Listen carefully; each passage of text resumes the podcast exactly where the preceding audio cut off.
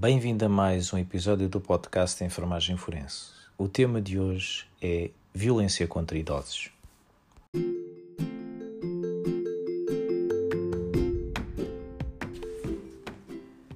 Os maus tratos no idoso são uma violência doméstica que ocorre e muitas vezes é uma situação complexa que envolve fatores físicos, psicológicos, sociais, económicos, tanto da parte do agressor como da vítima. O abuso de idosos ocorre numa variedade de configurações, mas o mais frequente é ocorrer nas residências dos idosos, vulgarmente conhecidos como lares. O princípio básico forense de abordagem, documentação e recolha de vestígios que ocorre, como nos casos de outras vítimas, também se aplica ao idoso. Os idosos têm as mesmas características e questões que apresentam as vítimas de violência doméstica e abuso sexual de outras idades. Os idosos minimizam o abuso, culpam-se pela situação e pelo abuso, esperam períodos longos antes de procurarem ajuda por parte dos profissionais de saúde, vivenciam quadros de depressão, confusão intensa e stress pós-traumático.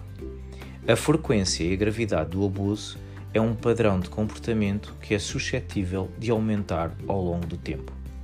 Muitas vítimas de abuso são mortas pelos seus abusadores. Muitas pessoas consideram o abuso como esquecido, desajeitado, fácil de agredir e muitas vezes menos credível do que os mais jovens. Todas as vítimas requerem que as escutamos e o idoso não foge à regra. Como tal, deve-se despender de tempo para uma abordagem adequada e manter sempre presente o fator de suspeita em relação à história relatada.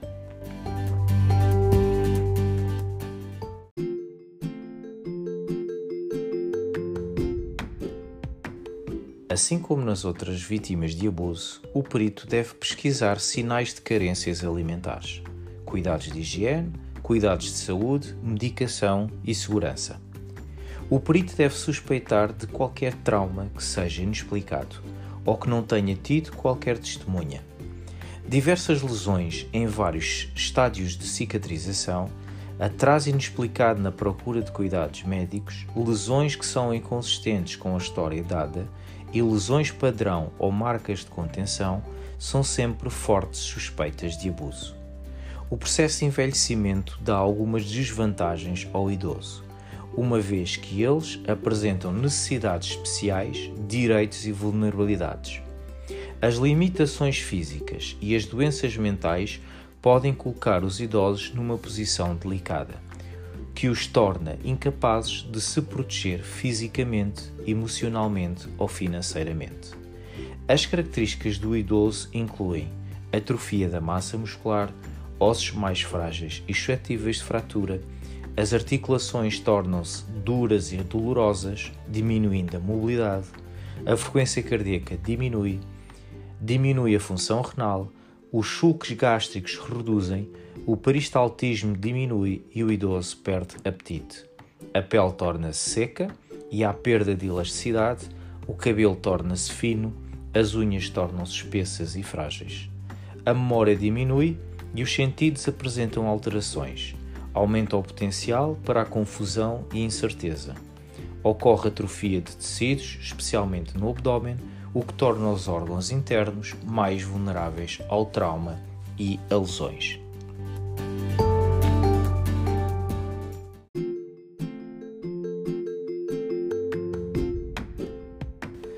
Os fatores psicossociais levam a que o idoso fique desperto para a possibilidade de se tornar dependente e ter menos valor para a sua família e para a comunidade, o que leva o idoso a assumir que se encontra numa fase de declínio. Os fatores que estão associados incluem a reforma, a morte do cônjuge e de amigos, incerteza financeira, perder a capacidade de conduzir, etc. Associa-se ainda a perda de mobilidade, assim como de algumas competências cognitivas, perdas de sentidos, audição e visão. Muitos idosos sentem-se sozinhos, desnecessários e tornam-se alvos fáceis de abuso. Quando o idoso é lesado, as lesões tendem a ser graves, fraturas de ossos e contusões, devido à fragilidade e vulnerabilidade do envelhecimento do corpo e da mente.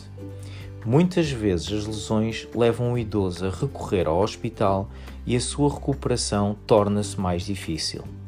São mais suscetíveis de desenvolver sequelas tais como pneumonia, trombose e depressão.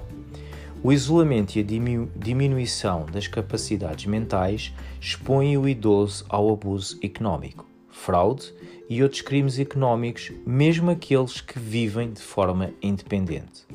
A diminuição da visão, audição e capacidade cognitiva leva à vulnerabilidade do idoso e muitos deles podem não ter recursos financeiros para ir para um lar. Segundo a United States Department of Health, existem sete categorias de abuso. São elas as seguintes: abuso físico, abuso sexual, abuso financeiro, abuso emocional, abuso espiritual, abandono e negligência.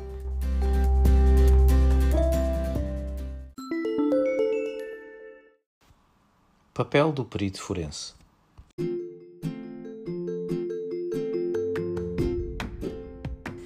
É da responsabilidade do perito forense identificar corretamente e intervir nos casos de maus-tratos no idoso.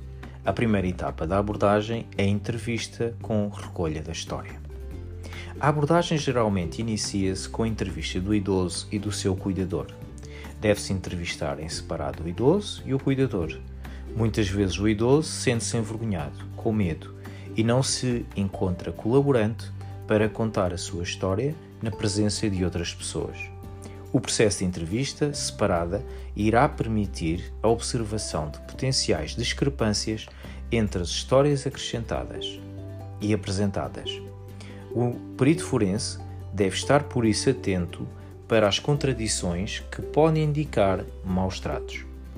Iniciar a entrevista com perguntas sobre o passado do idoso, sem alusão direta ao abuso, e com o decorrer da conversa ir introduzindo o tema aos poucos.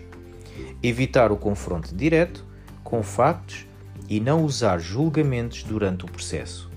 Perguntas simples e diretas, estar atento às meias palavras sobre o que aconteceu, assegurar que o registro da entrevista é detalhado e objetivo, estar atento aos riscos de abuso financeiro e ao abuso emocional, às alterações de comportamento no que diz respeito ao cuidador, atenção ao excesso de controle por parte do cuidador, no que diz respeito ao uso de telefone, conta bancária.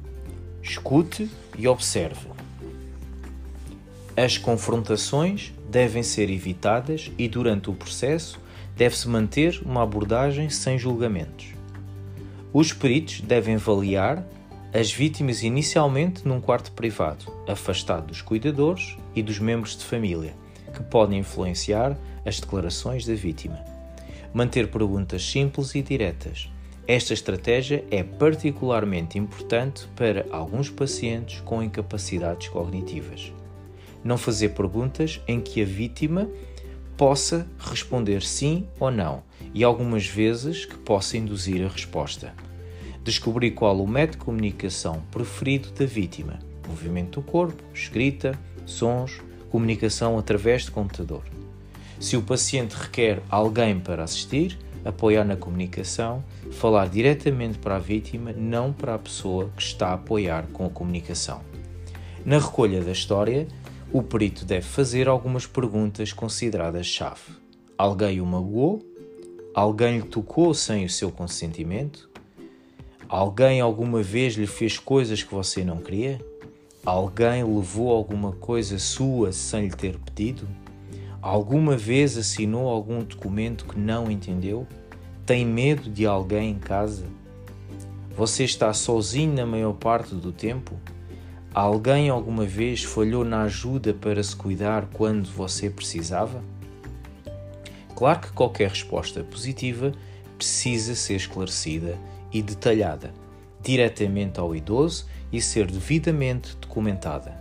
O perito deve, em primeiro lugar, fazer perguntas gerais. Posteriormente, é que surgem as perguntas com maior detalhe para pesquisa de abuso físico, psicológico, sexual negligência, abandono e exploração. Caso o perito receba uma resposta positiva em relação a possível incidente de maltrato, deve-se determinar como ocorreu, quando ocorreu, onde ocorreu, quem estava envolvido e a existência de outros fatores no contexto. Deve-se documentar os testemunhos, os comportamentos da vítima e terem atenção para não documentar as opiniões pessoais do perito. Considerar as circunstâncias que podem afetar a comunicação e adequar quando possível. Estabelecer harmonia com a vítima, abordando com calma e de maneira empática, antecipar a provável relutância que a vítima possa apresentar em denunciar e falar sobre o assunto. Se a capacidade de decisão da vítima está comprometida, questionar se existe um tutor legal. Se o alegado agressor estiver com a vítima, a vítima e o staff são a prioridade. Não hesitar em chamar o pessoal de segurança. Se o cuidador é suspeito de maus tratos, é importante observar o discurso, tom, toque e interação entre a vítima e o cuidador. Os enfermeiros não devem confrontar o acusador, o cuidador ou outros que sejam suspeitos de abuso, de maus tratos. Podem colocar em risco o enfermeiro e a vítima, assim como pode ocorrer risco de retaliação. Se as pessoas que acompanham a vítima não querem que o perito fale com ele sozinho, o perito deve ser criativo para separar a vítima dos acompanhantes.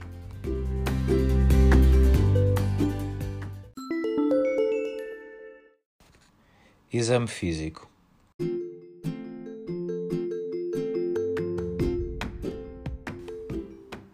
A avaliação do estado geral do idoso deve incidir, nomeadamente, no estado de higiene, estado de nutrição e se a roupa é adequada para a época. A pele deve ser examinada para avaliação do estado de hidratação e presença de lesões, como abrasões, lacerações, contusões, queimaduras, dentadas e macerações por incontinência. Deve-se documentar o tamanho, forma e aparência de todas as lesões, assim como localizações pouco comuns das lesões e queimaduras. Avaliação dos sinais identificados no contexto. O perito pode comparar a história médica da vítima com os dados objetivos da informação da vítima cuidadores e membros da família. Com a recolha da história e observação clínica, os peritos são capazes de avaliar adequadamente o caso. Após a avaliação, considerar os seguintes aspectos para documentação. Quando as circunstâncias da vítima podem ter um impacto importante nos achados ou influência na interpretação a realizar.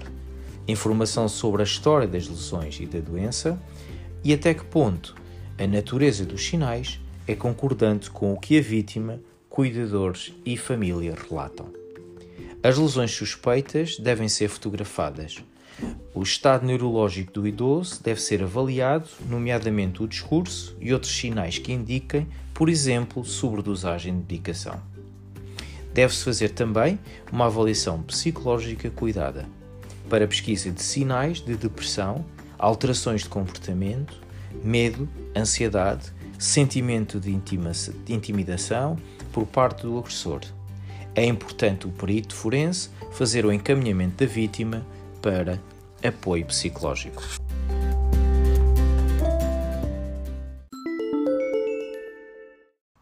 Sinais de possível negligência.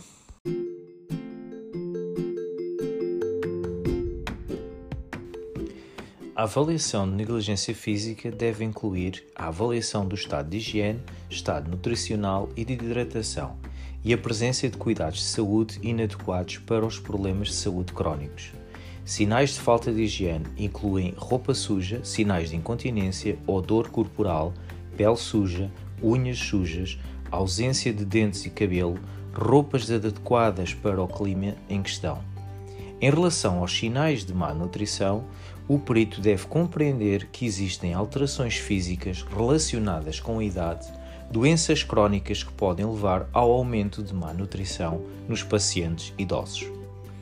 Da mesma forma que existem algumas doenças que são a causa mais frequente de desidratação, febre, cirurgia, diarreia, vômitos ou diuréticos. No entanto, a desidratação pode ser um sinal de negligência quando existe história de comida e água insuficientes. Os sinais de cuidados médicos inadequados podem incluir ausência de equipamentos e ortotes, óculos e dentaduras, próteses auditivas, cadeiras de rodas, assim como ausência de medicação. A avaliação de sinais possível de abuso, de abuso físico, neste contexto, a localização são críticos para a abordagem. As lesões em vários estadios de cicatrização podem indicar maus tratos, assim como a presença de lesões ocultas.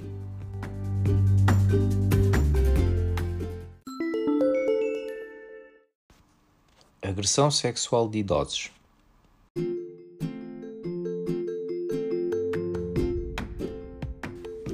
Como outras vítimas, os idosos vivenciam experiências de humilhação, choque, descrença e negação. Todavia, o impacto emocional do abuso apenas pode ser sentido quando a vítima se encontra sozinha ou depois de ter sido abordada pela equipa médica. Durante a abordagem, os idosos devem ser ajudados a lidar com a situação, uma vez que foram abusados e existe a possibilidade de terem sido infectados sexualmente. É nesta altura que muitos idosos ficam cientes das suas vulnerabilidades físicas, da capacidade reduzida de resistir e da capacidade de mobilidade. Medo, raiva ou depressão podem ser especialmente severos nos idosos que são isolados, que não têm companhia ou amigos. O idoso pode ter medo de perder independência se a família for informada do abuso. Deve-se ter presente que o agressor pode ser um membro da família, amigo ou responsável pelo idoso, numa situação de lar. Em geral, o idoso é mais frágil fisicamente do que o jovem e as lesões resultantes do abuso podem ser mais graves. Em adição, as vítimas idosas podem ter um maior risco de exacerbação de doenças pré-existentes ou lesões esqueléticas. O processo de recuperação para o idoso tende a ser mais complicado e mais prolongado do que nas vítimas mais jovens. As alterações cognitivas, auditivas e visuais tornam-se um problema para o idoso e para a descrição da ocorrência. É frequente existirem episódios de confusão na descrição do evento. Adicionalmente, os atos executados pelo agressor podem ser alguma coisa que o idoso nunca tenha vivido, tais como contacto oral com pênis o que pode ser motivo de vergonha e pudor para ser transmitido em entrevista. O perito deve estar capacitado para abordar idosos com os consequentes déficits. Os idosos precisam de apoio emocional e encorajamento para descrever o que se passou consigo. As mulheres idosas apresentam um aumento do risco de lesões na vagina caso sejam abusadas. A diminuição do nível hormonal resultante da menopausa irá resultar na redução da lubrificação vaginal e causar uma friabilidade e diminuição da espessura dos tecidos da vagina. Deve ter-se especial atenção na introdução do espéculo vaginal, pelo que muitas vezes não se usa espéculo, mas sim uma zaragatoa para evitar o trauma vaginal. As, as razões que levam o idoso a não denunciar o abuso são as seguintes: receio do processo médico-legal, receio de retribuição, ruptura de relacionamento, sentimento de culpa e vergonha, preocupação de que não acreditem nele, preocupação em ser identificado, incerteza sobre o que constitui violação, falta de lesões que suportem o abuso, desacreditar no funcionamento da justiça, experiência prévia de problemas na denúncia, conhecer o agressor, preocupação que o seu passado de história sexual seja exposto e tradições culturais. Exemplos de exames físicos que podem sugerir abuso sexual, equimoses, inflamação, laceração, abrasões ou trauma em redor das mamas ou área anogenital, doenças venéreas inexplicáveis ou infecções genitais, hemorragia vaginal ou anal inexplicável. Se existe suspeita de abuso sexual recente, a vítima deve ser avaliada pelo perito forense para ser realizado exame sexual forense. Os peritos devem ter presente e devem compreender que o método de abordagem para possível abuso sexual depende do tipo de vitimização reportada ou suspeita e quando a vítima sabe que teve contacto pela última vez. O cuidado médico das lesões agudas e a segurança da vítima devem ser a prioridade antes da recolha de vestígios.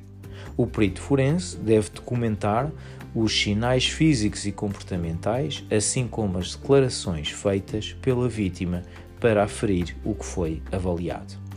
Os peritos não devem tentar interpretar os achados. Assinalar em diagrama corporal, documentando a dimensão, forma e aparência das lesões. Observar as zonas ocultas, observar também o pescoço, braços, pernas, axilas, para pesquisar sinais de contenção, analisar cuidadosamente a face, tórax, mamas, abdômen e extremidades para pesquisa de contusões.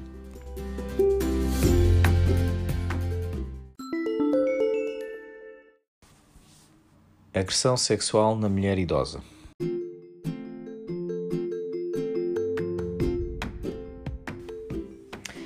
A agressão sexual tornou-se o crime mais cometido em todo o mundo. Embora ambos os sexos sejam suscetíveis de serem vítimas de agressão sexual, é um crime primariamente perpetuado por homens contra mulheres. Geralmente, os homens agredem sexualmente não pela gratificação sexual, mas pelo poder, controle, humilhação e degradação do outro ser humano. Nesse sentido, o agressor sexual procura duas características nas vítimas: disponibilidade e vulnerabilidade. O abuso de idosos tem vindo a crescer devido ao facto de as pessoas viverem mais tempo e aproximadamente 75% das pessoas com mais de 65 anos serem mulheres. As pessoas com mais risco nesta população incluem mulheres idosas que são viúvas e vivem sozinhas e as que vivem em lares e mulheres idosas com déficit cognitivo. O fenómeno mais chocante que mereceu a atenção da comunicação social foi a agressão sexual cometida por cuidadores nos lares. No que diz respeito à motivação do agressor, existem duas teorias proeminentes por explicar por trás deste padrão de desvio sexual. A primeira descreve a parafilia, conhecida como gerontofilia, que é primariamente de natureza sexual e apresenta uma necessidade de poder e controle. A segunda teoria que é mais fortemente suportada pelos espíritos, é que o agressor necessita de exercer poder na vítima, atuando com fantasias, raiva, humilhação e mesmo dor e morte. Estes tipos de violadores são divididos em quatro subcategorias: violadores com garantia de poder, violador explorador, violador com raiva e violador sádico. O violador com garantia de poder expressa os atos de fantasia na sua vítima para obter gratificação sexual. De acordo com um estudo conduzido por Jerry, os agressores têm fantasias sexuais com mulheres de meia idade ou idosas durante meses ou anos até cometerem a agressão. As fantasias incluem violação da sua mãe, avó e idosos residentes em lares ou uma mulher idosa que tenha uma característica física específica. Este tipo de agressão sexual é planeado pelo agressor e a vítima idosa é deliberadamente marcada como alvo. Outra característica comum neste tipo de violador é o foco em si próprio e um sentimento de inadequação sexual. Muitas vezes estes homens têm uma extrema falta de confiança, apresentando uma incapacidade para terem relações sexuais com consentimento. Alguns agressores usam as suas ofensas como meio de testar as suas habilidades sexuais e mesmo serem agressivos e violentos com a vítima caso ela falhe. Por vezes, também apresentam sentimentos de incapacidade de liderar a violação e, e como tal, escolhem as vítimas que apresentam maior vulnerabilidade e com demência. O violador explorador é impulsivo e oportunista, ele não tem qualquer respeito pela vítima e escolhe exercer poder e força na vítima simplesmente porque ele pode. Nestes casos, a violação não é o principal foco do agressor. Muitas vezes o agressor comete outro ato criminoso, tal como roubo sob influência de drogas e álcool. O alvo do agressor é uma mulher idosa que viva sozinha para ser assaltada e no final ele decide violar a mulher para demonstrar poder sobre ela. Isto é relativamente pouco frequente e não tão comum como outras motivações para violação. O violador com raiva expressa o ódio e raiva na mulher e tem a necessidade de exercer poder extremo e controle sobre ela. Estes homens têm uma necessidade forte de vingança contra mulheres que os rejeitaram. O motivo mais comum para a vingança por parte do agressor é terem sido abusados física, sexual e mentalmente por uma mulher idosa. O violador sádico expressa a sua agressividade sexual, infligindo dor e violência no corpo da vítima. Este tipo de violação resulta em homicídio sexual. Isto não é uma ocorrência comum para vítimas idosas femininas, como mostra o estudo conduzido por Boll. Em 92% dos homicídios, a vítima foi violada antes de ser morta.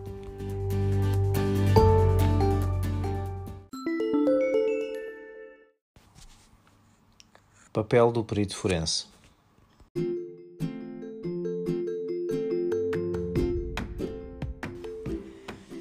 O perito forense deve estar atento para as dificuldades que o, o idoso possa apresentar a andar e a sentar, se há presença de hemorragia na região genital ou presença de equimoses e dor.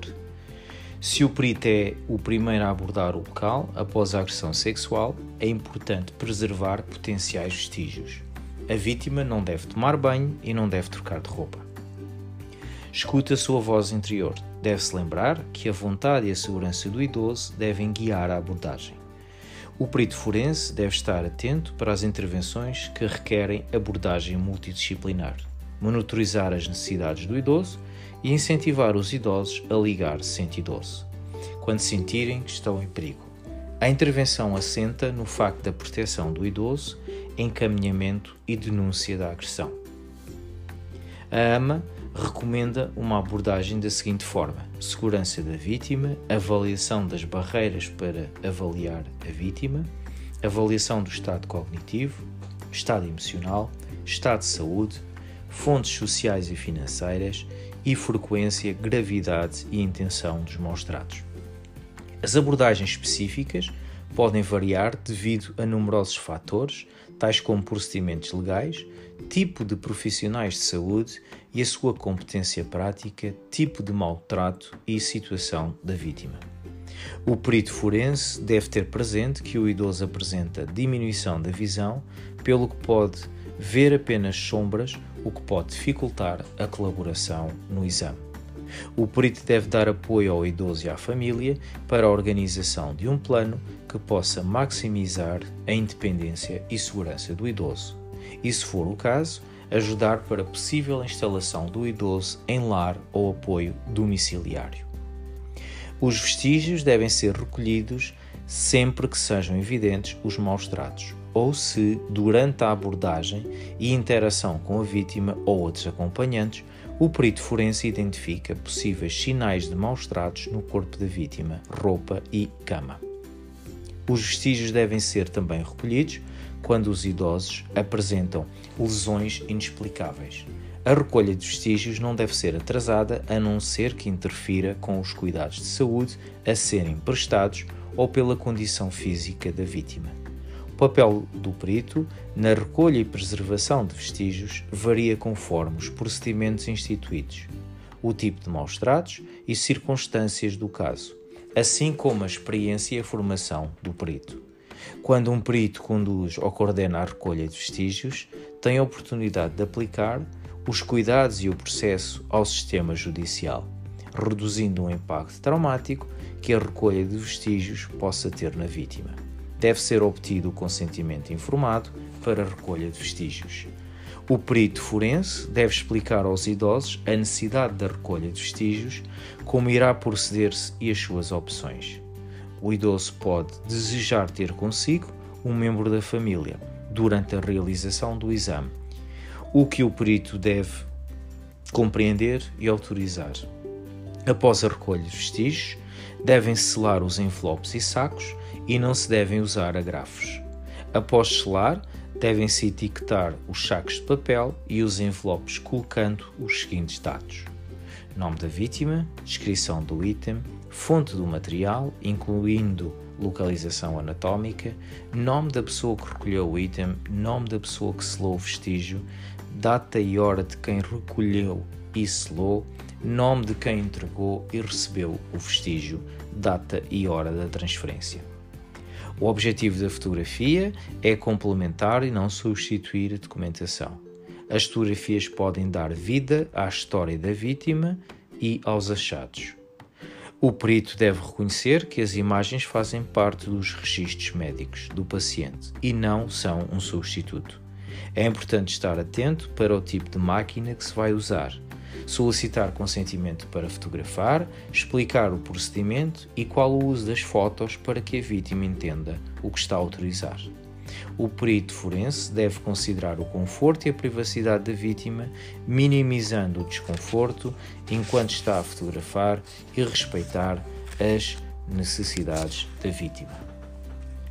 O perito forense deve usar o diagrama corporal para registar as lesões, uma vez que as fotos, em alguns casos de maus tratos, podem não ser aceitos pelo juiz.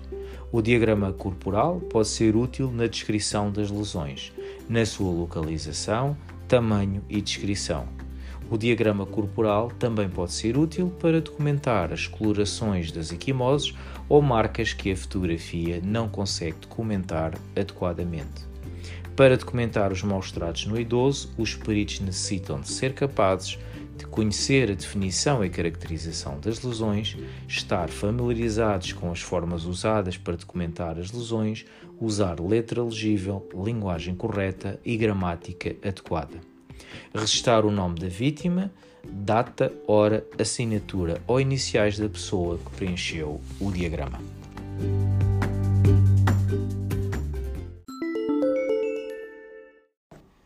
Considerações finais.